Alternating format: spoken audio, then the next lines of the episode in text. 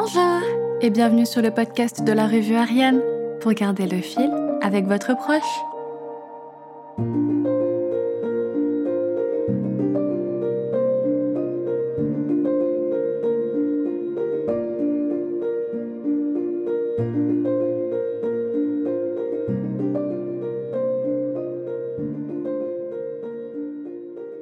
J'espère que vous avez passé une agréable journée et que votre semaine s'écoule tout aussi bien. Aujourd'hui, nous allons dédier notre épisode à Sampé qui s'est éteint au mois d'août 2022. Afin de rendre hommage à cet artiste drôlement poétique, revenons donc sur son histoire. Notre dessinateur a vu le jour le 17 août 1932 à Pessac, une commune proche de Bordeaux. Enfant adopté, il grandit dans une famille stricte, endettée et déchirée par les cris. Sa mère le violente. Les assiettes volent, se brisent sur les murs et quelquefois son père lève la main sur son épouse. Notre artiste encore néophyte s'isole beaucoup, écoutant la radio et lisant les magazines offerts par ses voisines. Bègue et timide, son refuge et sa rêverie. Pourtant, à l'école, cela ne l'empêche pas d'être le chahuteur de sa classe. Il a des copains et joue. Il trouve l'école merveilleuse. Finalement, elle est, avec la radio, ses uniques échappatoires pour s'extirper du chaos familial. Durant une énième dispute entre ses parents, il casse la radio. Mais quelques jours plus tard, lors d'une nouvelle bagarre, il la répare. Sampé déclarera C'est la merveille de la bagarre conjugale. La dédramatisation est innée chez lui et jamais il ne s'apitoie sur son sort. Au contraire, l'autodérision est de mise. Pas rancunier, il n'en voudra jamais à ses parents pour cette enfance troublée. Mes parents ont fait comme ils pouvaient, déclara-t-il. Cela reprend un petit peu ce que l'on expliquait avec le roman d'Odin Kayat. On reproduit ce que l'on connaît, car les traumatismes sont inscrits dans nos gènes. Il découvre le jazz avec Reventura, qui l'adore. Il confie bien plus tard regretter de ne pas s'être investi dans la musique notamment le piano, mais ses doigts étaient occupés à développer d'autres compétences. En effet, il commence le dessin à 12 ans, tout simplement après avoir observé un garçon plus âgé en pleine création qu'il a envié. Ne souhaitons pas faire ou être comme ceux que l'on admire? Son tout premier dessin en mouvement représente un gardien d'une cage de football tentant d'arrêter un but. Depuis, il n'a jamais cessé de dessiner. Mais les soucis des grands débordant bien souvent sur les plus petits, il arrête l'école à 14 ans pour chercher du travail. Il trouve plusieurs petits boulots, comme représentant commercial d'une marque de dentifrice, ou le dernier en date, courtier en vin. Puis un jour, il décide de compléter ses revenus grâce à ses créations. Il choisit pour cela un surnom, Draw, D-R-O, qui vient du verbe anglais to draw, ce qui signifie dessiner. Il envoie donc quelques illustrations au journal Sud-Ouest dimanche qui publie un ou deux de ses dessins. Il faudra attendre le 29 avril 1951 pour que son nom de famille apparaisse sous ses œuvres. Son arrivée à Paris est rendue possible grâce à l'armée. Il falsifie ses papiers pour être affecté au fort de Vincennes. Il adore Paris, le métro, les bus, les parisiennes qu'il trouvait très gaies. Il y rencontre du beau monde comme Jacques Prévert par exemple, et durant tout ce temps, Sud-Ouest continue de publier certains de ses dessins qui possèdent, il faut le préciser, le caractère humoristique typique de son P. Le dessin humoristique, c'est l'expression complète de la liberté, dira-t-il. En 1954, il rencontre aussi à Paris René Goscinny, scénariste très célèbre de Lucky Luke notamment ou d'Astérix. C'est avec lui que son ascension commence.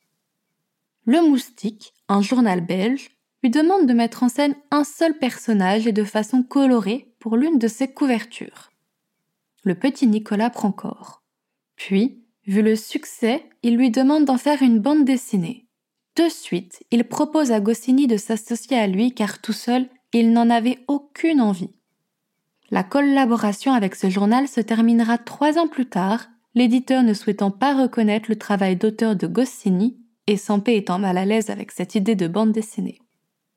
Sud-Ouest reprend alors le flambeau en laissant les créateurs transformer ce qu'était le petit Nicolas, un simple feuilleton, en un véritable conte illustré. En mars 1959, Goscinny vient alors avec un texte à travers lequel l'enfant de la couverture raconte sa vie entouré de ses copains aux noms étranges. C'est lui qui a véritablement construit la trame du conte. Après que Sampé s'est inspiré du caviste Nicolas, les histoires du petit Nicolas naissent sous leurs encres grâce au souvenir de l'enfant chahuteur qu'était Sampé. De suite, le petit Nicolas rencontre un succès fou. Sampé déclare Le petit Nicolas est indémodable car lorsque nous l'avons créé, il était déjà démodé. Tout le monde a pu retrouver un peu de son enfance chez Nicolas, c'est ce parallèle qui a tant plu. C'est ainsi que le petit Nicolas s'invite dans une quarantaine de pays. L'engouement ne décroît pas et, en l'espace de sept ans, 222 histoires sont créées. Françoise Giroux, cofondatrice du magazine L'Express, convainc son mari Alex Graal, éditeur chez De Noël, de publier ce qui sera le premier roman du petit Nicolas dès 1960. Anne Goscinny prendra la relève avec Imav Édition bien des années plus tard, en 2004, avec les histoires inédites du petit Nicolas, publiées après la mort de Goscinny. Alex Graal lui offre également l'édition de son tout premier album de dessin, Rien n'est simple. En 1963, ils obtiennent le prix Alphonse Allais pour le roman Le petit Nicolas et les copains. Belle conclusion pour ce chapitre de sa vie. Oui, car il y en a eu des chapitres, dont un qui va amplifier sa notoriété internationale en offrant au monde entier autre chose que de simples histoires illustrées. Le directeur Sean du The New Yorker lui donne l'opportunité en 1978 d'illustrer 106 couvertures du journal et ce pendant une trentaine d'années. Entre ses couvertures et sa cinquantaine d'albums de dessin, ses talents n'étaient plus approuvés.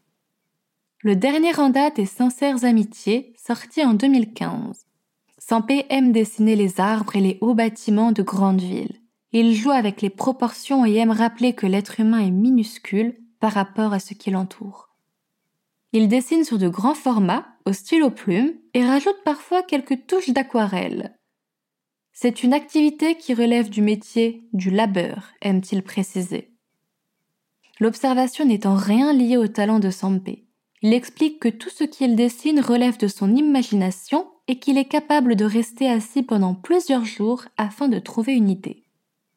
Sampé, pour l'hebdomadaire Paris Match du 10 août 2022, inscrit en légende de son dernier dessin, pense à ne pas m'oublier. Il décédera le lendemain à Ampus près de Draguignan. Sa naïveté a conquis les cœurs de toute une planète. Sampé, que ce soit prémonitoire ou non, nous ne t'oublierons jamais. À ta santé, Sampé. J'espère que cet hommage vous aura plu et que vous aurez apprécié l'histoire de Sampé. Il restera un dessinateur iconique pour toute la France et d'ailleurs un représentant national dans le monde entier. Maintenant, c'est à vous de dessiner. Sampé n'était pas un fan de bande dessinée, nous sommes d'accord mais il m'a semblé plus complet et plus sympathique de représenter un moment fort de votre carrière avec plusieurs petits dessins qui se suivent. Prenez une feuille vierge et dessinez. Vous pouvez bien évidemment demander de l'aide à votre proche pour faciliter l'activité. C'est sur ce que je vous quitte. Passez un agréable moment, c'est important, et prenez grand soin de vous. Je vous dis à bientôt.